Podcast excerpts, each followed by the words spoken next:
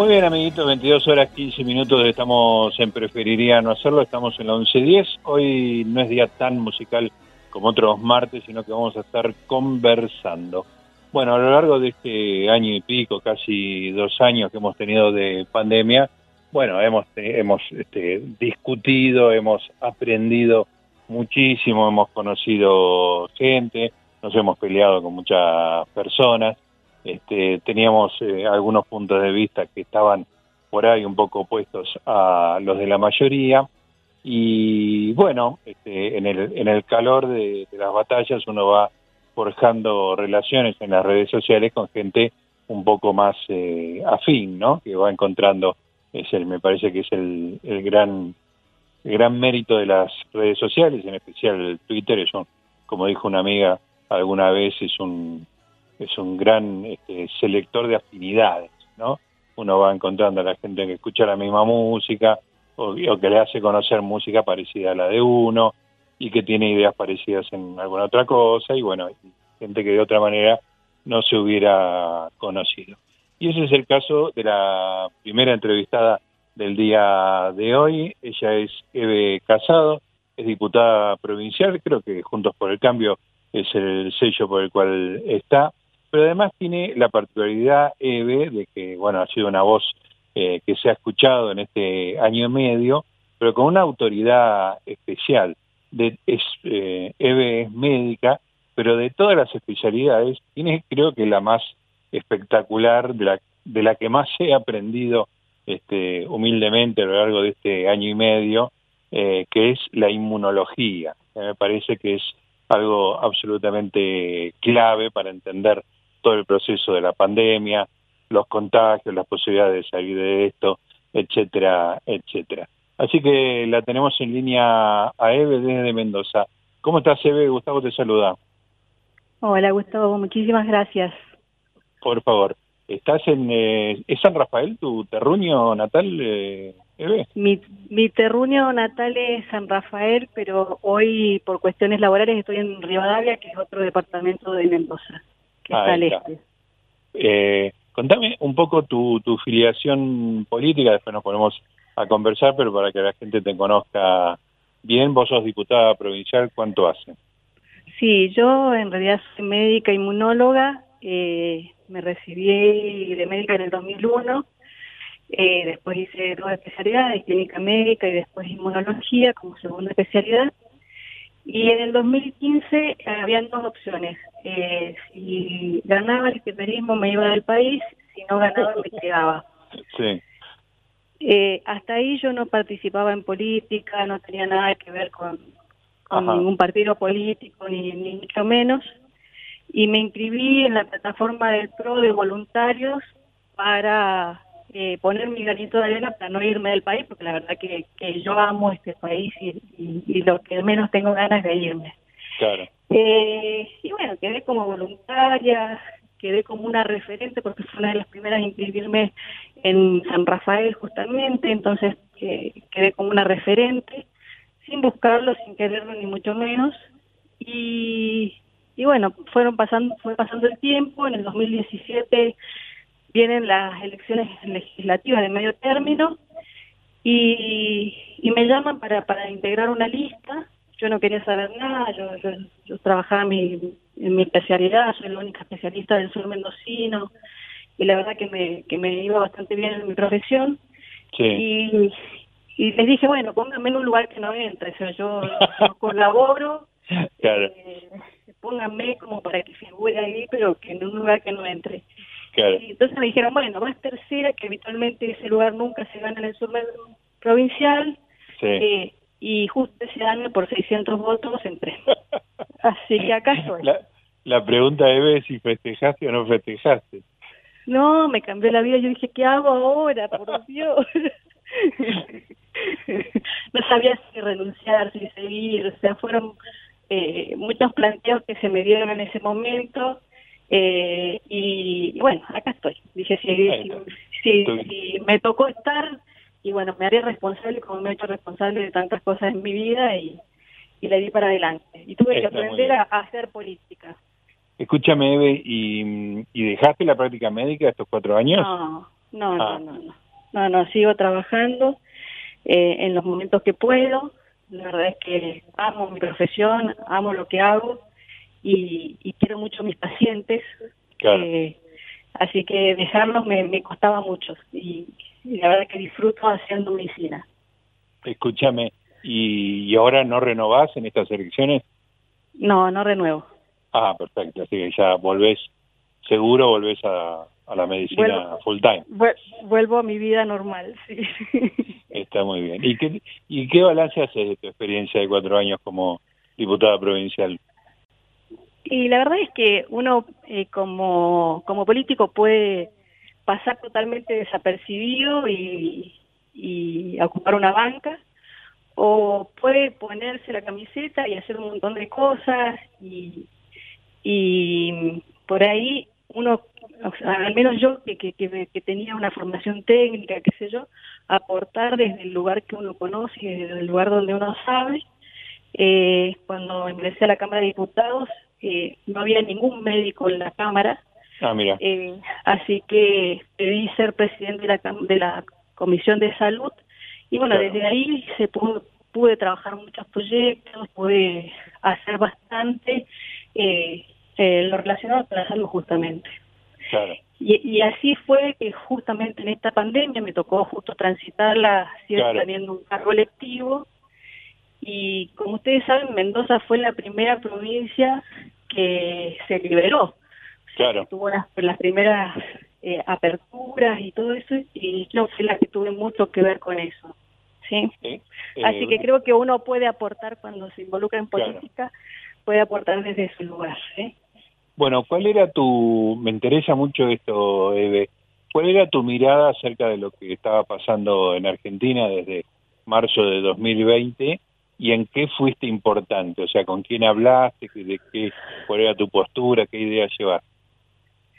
Sí, en realidad nosotros acá en Argentina teníamos el diario del lunes, entonces podríamos ir leyendo el diario del lunes y poder y poder, podríamos haber ido tomando eh, medidas o decisiones eh, respecto a lo que pasaba eh, en Europa, por ejemplo, sí. Y la verdad es que no aprovechamos esa oportunidad eh, y, y se hicieron todas las cosas mal. Eh, yo en, en, febrero ya había presentado un proyecto pidiendo que se controlaran en los aeropuertos porque sabíamos que la enfermedad iba a venir de afuera. Entonces, si nosotros controlábamos los que venían de afuera y les hacíamos hacer una cuarentena a ellos, eh, era imposible que entrara la enfermedad, ¿sí? Sí. Una vez ya con la enfermedad adentro, eh, en marzo, eh, los primeros días de marzo yo presenté el primer protocolo sanitario para poder que siguieran las actividades económicas abiertas, porque yo ya veía que se venían los cierres y todo eso y estaba totalmente en contra, porque me parecía una locura, o sea, nunca en la historia de la humanidad se han encerrado a los sanos. O sea, yo nunca lo vi, ni lo estudié, ni, ni, ni la verdad es que, que me parecía lógico entonces, eh, empecé a presentar los primeros protocolos para que no hubieran, no hubieran cierres. Lo hicimos juntos con un ingeniero, especialista en bioestadística, que también fuimos viendo eh, las evoluciones de, los contagios, de la letalidad, de, lo que iba pasando en el mundo y que si nosotros hubiésemos educado a la población en, lugar de asustarla, yo creo que otra hubiese sido la, realidad de la Argentina y podríamos haber actuado de otra forma, ¿sí? Eh, así que pues, los primeros protocolos tenían que ver con eso, con eh, evitar los cierres, eh, concentrar los pacientes sintomáticos, libros sintomáticos y asintomáticos, eh, concentrarnos en los testeos, en la ubicación rápida del paciente para poder aislarlo y que no siguiera contagiando. Eh, y, bueno, de todos modos el, el, cierre llegó y ya después con el cierre encima, eh, mi, mi función fue tratar de que abrieran, que abrieran todas las actividades lo antes posible. Yo ya los primeros días de, de abril ya había presentado eh, un proyecto para que abrieran las escuelas, porque me parecía eh, catastrófico que los chicos no tuvieran clases. Abril del año eh, pasado, o sea, apenas. Abril, abril, abril del año pasado. claro, o sea, no se hablaba del tema en esa época, era como un tabú total.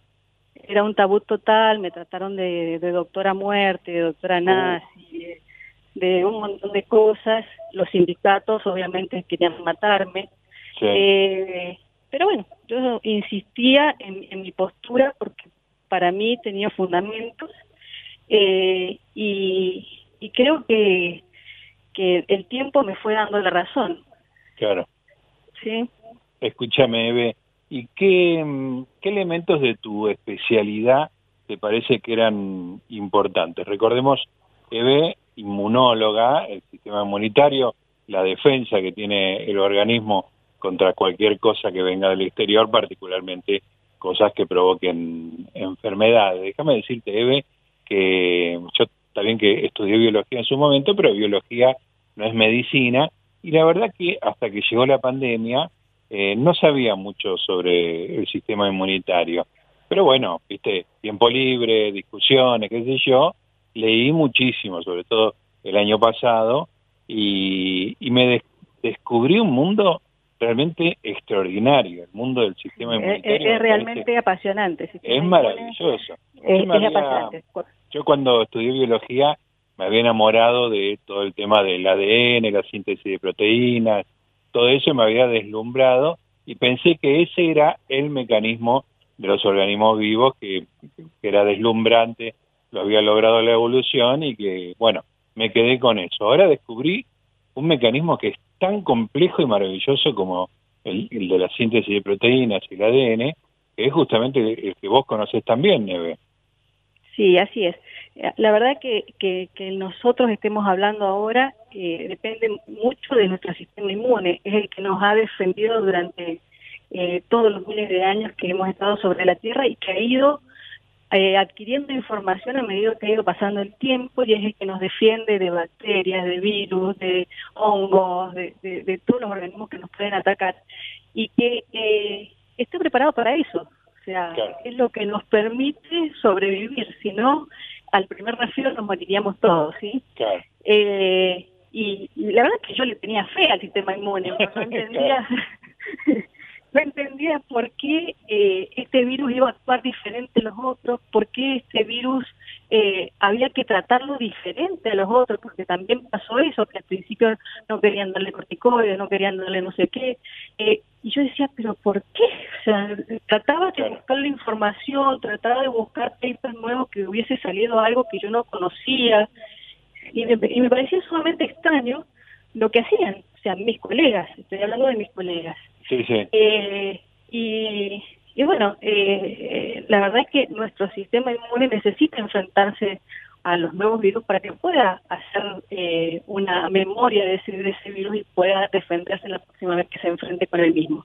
Que es el mismo mecanismo que, hacemos con las vacunas. O sea, lo que hacemos con las vacunas es eso, enfrentar el organismo a una parte del, del virus y eh, eh, generar una respuesta inmune que, después queda en nuestra memoria y cuando viene el virus recuerda cómo atacarlo y lo elimina rápidamente, ¿sí?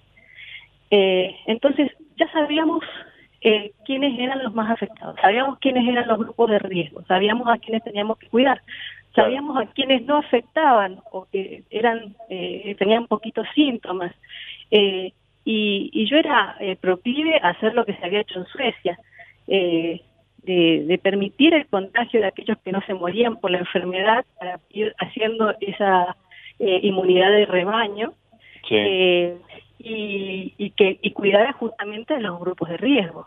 Claro. Eh, y detectar rápidamente el virus, o sea, era testear, testear, testear, detectar el virus y aislar. Era, la verdad que era bastante sencillo. Y si en algún momento viniera otra ola, es lo que hay que hacer, testear y aislar, pero aislar a los enfermos, no a los sanos. Claro. a, eh, los sanos no hay que ayudarlos jamás. Escúchame, Eve, ¿por qué te parece que la, la humanidad en general, los, los eh, gobiernos en particular, y muy en particular eh, tus colegas médicos, no le tuvieron fe o se olvidaron o ignoraron el poder que tenía el sistema inmune? Yo creo que, a ver, eh, una de las principales defensas del ser humano es eh, eh, el, el, mecanismo de supervivencia eh, es el miedo. Si nosotros tenemos miedo, eh, nos, nos recurrimos, nos, nos, retrocedemos y hacemos cosas que por ahí no, no haríamos si no tuviésemos ese incentivo, ¿sí? sí. Eh, y yo creo que pasó eso, tanto en mis colegas como en los gobiernos, eh, eh, que no actuaron pensando, o sea, el miedo bloqueó el pensamiento crítico, el sentido común, eh, lo que se venía haciendo para cualquier otra enfermedad, para otra infección viral, eh, la verdad es que se bloqueó. Y creo que fue por ese miedo, por, el, por esas imágenes que vimos en Europa de, de, de, cientos de muertos y de hospitales eh, atiborrados de pacientes.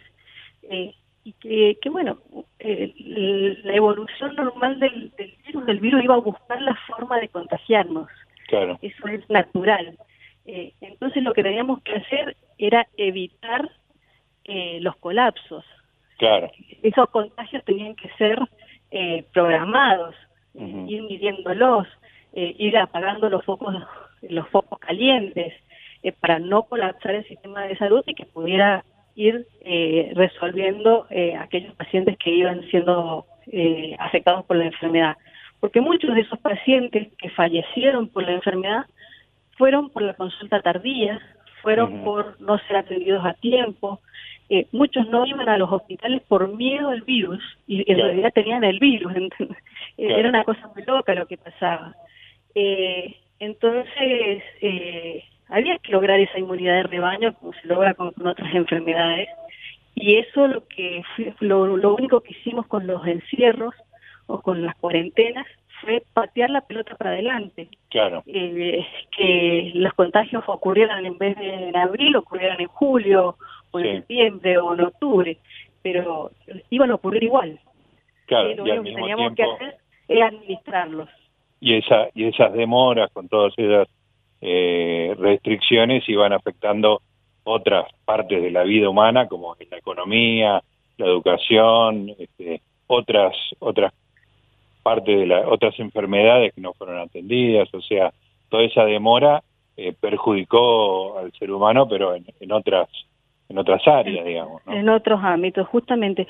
Y eso eh, eh, en el proyecto que yo presenté en marzo, justamente, eh, tenía que, que, ver con eso, con el flujo de pacientes. Yo proponía en ese momento que eh, hubiesen eh, lugares específicos para el tratamiento de COVID y que en otros lugares se siguieran tratando, tratando las patologías habituales crónicas. Claro, claro. Porque eh, yo veía que iba a suceder eso, o sea, que se iban a desatender otras patologías como los infartos, los ACV, eh, los pacientes diabéticos, otro tipo de infecciones, eh, y era lo que yo no quería que sucediera. Y en, claro. ese, en ese proyecto de, de administración de flujo justamente planteaba eso, que hubiesen lugares específicos para el tratamiento de COVID y otros lugares específicos donde se siguieran tratando las patologías comunes. ¿sí? Claro. Bueno, eso, eso tampoco ocurrió, pero bueno, eh, al menos lo planteé y me queda la conciencia tranquila de que claro. eh, yo lo dije. Está ¿sí? muy bien. Eh, una cosa que a mí me llama la atención, ahora digamos que la situación es distinta a la del año pasado, eh, hay dos, dos cuestiones. En general se habla de una sola, que es la, la vacunación, la vacunación completa, qué cantidad de gente esté vacunada, y otra, en la que yo digo que se habla poco, es de la gente que ya atravesó el virus, que ya fue contagiada con más o menos síntomas y ya tiene el sistema inmunitario, como vos lo decís, ya, ya tiene en su memoria y en su defensa lo específico respecto del COVID-19. ¿Por qué? Bueno, es, la misma pregunta que antes, pero referido muy específicamente al tema de las vacunas. ¿Por qué cuando se cuenta a los inmunizados no se cuenta a los que ya pasaron por la enfermedad? O, o por lo menos decime si vos estás de acuerdo con eso.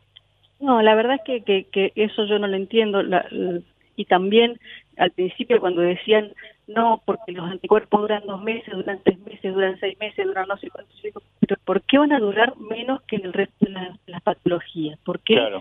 eh, ahora se, de repente le va a dar amnesia al sistema inmune y va a dejar de acordarse que, que, que, que atacó o que, que enfrentó una enfermedad?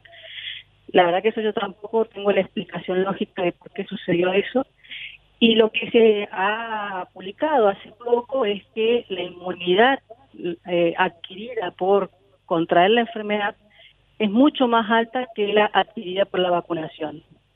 ¿sí? Entonces, debiéramos contar a cada uno de los enfermos como ya inmunizados también. Claro, claro. Y, y si no me equivoco, Eve, eh, inmunizado más una dosis es súper inmunizado, ¿no? exactamente, eso también está publicado.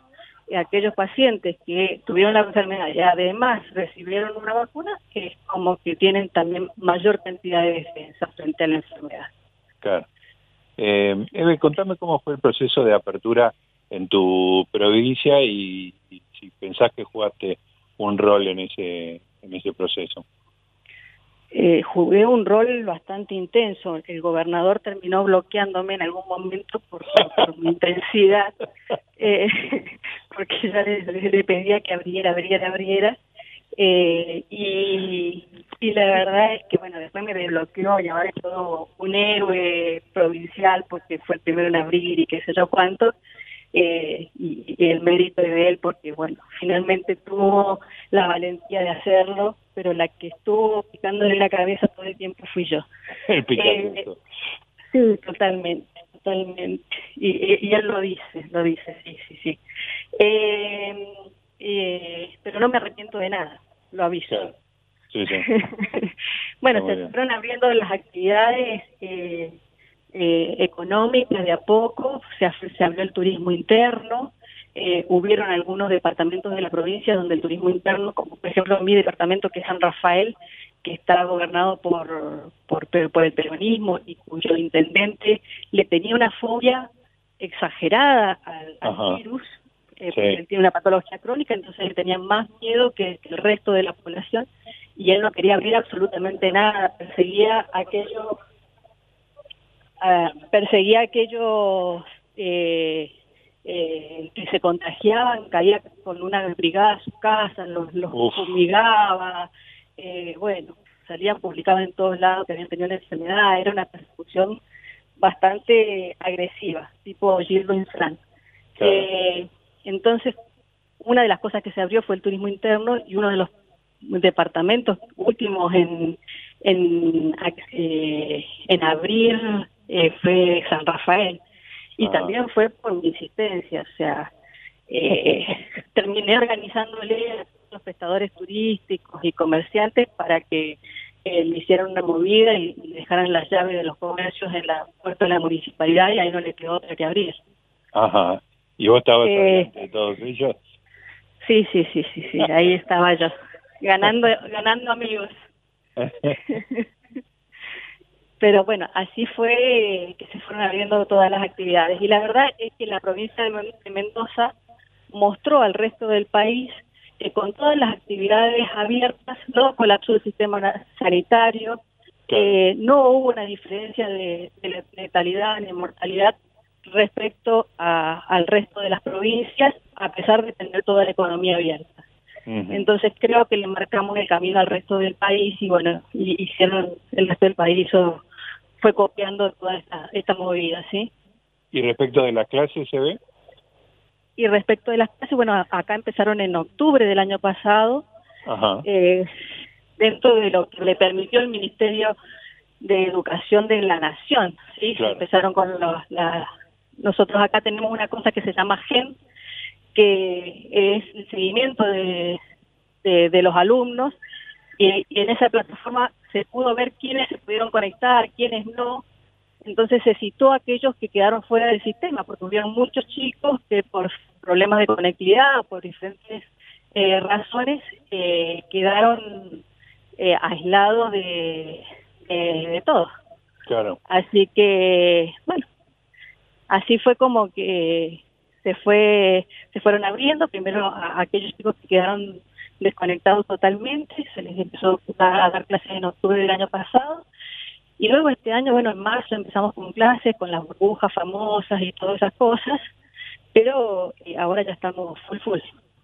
Están con todas las burbujas. Los chicos tienen barbijo en las escuelas. Ay sí y ahora estoy peleando por eso al final vas a estar peleando Sí, sí, sí, sí, sí. La verdad es que eh, el contagio en los chicos es muy bajo eh, y, tenerlos adentro de un aula con un barbijo eh, un montón de horas y ahora que hace calor, acá hoy hicieron 35 grados, la verdad que es inhumano. Sí, sí, inhumano. Pero los chicos la verdad que se la bancan re bien. Sí, sí, sí. Este, son, son menos rebeldes, ¿viste? Esta, esta generación y les parece que esto es normal, ¿no? Sí, sí, totalmente. le, le, insisto yo a mi chiquito que se saque el barbijo porque él es parte de su vida, ¿viste? Pero Claro, claro. Yo a mi, a mi hija también tengo una hija de 12, otro de 15 y, le digo, sáquense esa porquería, por favor. No me tigre, sáquenselo, se lo saca tazo. Pero bueno, esa es parte de mi psicopedagogía. Eh, Eve, quiero eh, también preguntarte por la por la situación política ahora de la, de la provincia. Eh, ¿Cómo fueron los resultados en, en esta última elección en Las Paz y qué perspectivas tenés para el 14 de noviembre para Mendoza? No, yo creo que acá eh, el frente, acá se llama Frente Cambia Mendoza, no, es Juntos por el Cambio. Eh, eh, nos fue bien en la elección anterior, eh, una diferencia casi de 20 puntos con el kirchnerismo, y supongo que en esta nos dirá igual o mejor. Está muy, muy, muy desprestigiado acá el kirchnerismo. Sí, es, puede, puede convertirse en, en otra Córdoba, Mendoza. Sí, yo creo que sí. Sí, sí, sí, sí, sí. Yo creo que sí. El otro día en la revista Seúl leí una entrevista a Alfredo Cornejo. Eh, era realmente muy muy interesante. Él hablaba de, de la experiencia que había sido para Juntos por el Cambio aguantar 2015-2019 la, la unidad y el aprendizaje que fue para, para todos, incluso para los argentinos, eh, todas las, las dificultades económicas y este nuevo ciclo del, del kirchnerismo. Creo que vos leíste también la, la entrevista, ¿no? Sí, sí, sí, Y, y Alfredo Cornejo fue eh, mi gran aliado en toda esta lucha de la pandemia. Fue uno de los primeros también en levantar la voz contra la cuarentena y contra las medidas que se iban tomando eh, en el país. eh, y, y, la verdad que, que, que, Cornejo es un gran estratega. Eh, él siempre bregó por, por la unidad de, la oposición, porque sabemos que el peronismo gana cuando puede eh, romper la oposición, o sea, siempre eh, ha intentado eso de, diferentes formas y creo que una de los méritos que ha tenido eh, Juntos por el Cambio en este tiempo es mantenerse unido y, y Cornejo junto con Patricia Burrich han sido los grandes hacedores de esa unidad y que han evitado por todos los medios eh, que se rompa, ¿sí? Acá eh, uno de los dirigentes del PRO, eh, que es Omar de Marchi, amagó a, a salirse del, del frente para ir eh, por fuera del frente en estas elecciones y Patricia y Cornejo casi lo obligaron a... Sí, sí, sí, sí, sí, sí, sí, sí.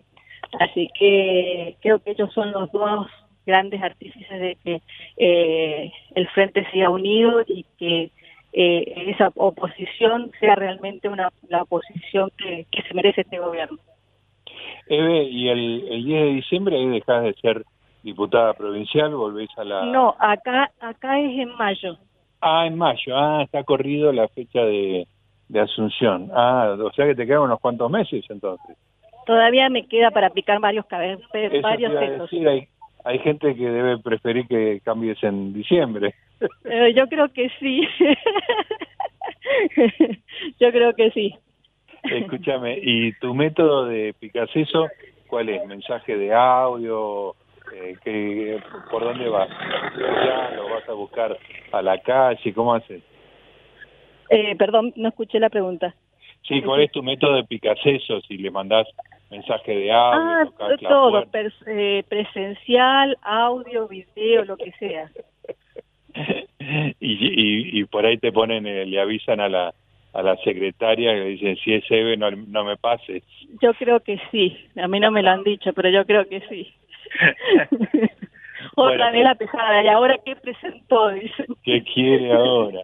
Escúchame, Eve, ¿y qué, mm, bueno, te traslado la pregunta a mayo, entonces, eh, dejás eh, de ser diputada provincial, volvés a la, a la medicina, más tiempo con tu familia, pero ¿qué pasa con la política? Porque supongo que no, no es que entras y salís así nomás algo te habrá picado para a ver, haciendo eh, cosas. Yo creo que la política te deja siempre un, un bichito y siempre eh, te deja como un bichito que, que, te incentiva a seguir participando y qué sé yo. Creo que desde dentro de la política se puede hacer mucho más que desde afuera y creo que todos deberíamos participar en algún momento de nuestras vidas de, la actividad política para poder aportar lo que uno conoce de, lo privado a lo, a, lo, público y creo que sería un país mucho mejor, ¿sí? Sí, te, gustaría que, eh, te gusta la gente que de repente está haciendo otra cosa y se mete en política, estoy pensando en Martín Tetá, que tiene una carrera exitosa de, de periodista, mi amiga Carolina Lozada, también muy de Mendoza, que dejó el periodismo para, para participar. ¿Te gustaron esas experiencias también? Exactamente, yo creo que, es muy valioso eso, creo que, sirve un montón eh, y que hace que se oxigene la política también, porque si uno siempre ve las, las mismas caras y la verdad que si uno ve siempre las mismas caras es difícil que encuentre una solución diferente, ¿sí? Claro, eh, el consejo de todas maneras que vos darías es que estén cuartos en la lista y no terceros. Sí, si no quieren entrar, sí. Tercero es peligroso, digamos. Sí, sí, que no se crean eso, no, si no va a entrar, eso es mentira, por entrar. Bueno, lo hiciste, lo hiciste muy bien y hiciste una diferencia, que lo importante, porque vos decías, uno uno puede pasar de largo, no estar ahí y no, no hacer una diferencia, igual lo hiciste. Sí, yo creo que hay mucha gente que... La otra vez con un periodista de acá de, Mendoza me decía eh, que bueno, que yo me había eh, destacado por eh, esta forma de, ser, de, interpelar, de, ir para adelante, de poner cosas que por ahí no, no son comunes en, los políticos habituales. y que eso había hecho que yo fuera conocida sin venir de la política, sin tener un padrino, sin tener eh, nada en, particular, y que si a él, que es un, periodista conocido en, Mendoza, eh, le, le hacían decir el nombre de los 48 diputados de forma rápida, y la verdad que se acordaba de cinco, y entre esos cinco estaba yo. Eh, así que creo que, que, que eh, he hecho la diferencia. Está muy bien. Bueno, Eve, te agradezco mucho esta charla, seguimos nuestra sintonía en Twitter, cualquier este, discusión que haya que dar sobre el sistema inmunitario, espalda con espalda. Sí, sí, sí, aparte, eh, ya te lo he dicho antes, pero ha sido el único eh, periodista que ha tratado criteriosamente y sabiendo estadísticas eh, el, seguimiento del COVID. Así que felicitaciones por eso y espalda con espalda, obviamente espalda con espalda. Te mando un beso grande, Eve, gracias. ¿eh?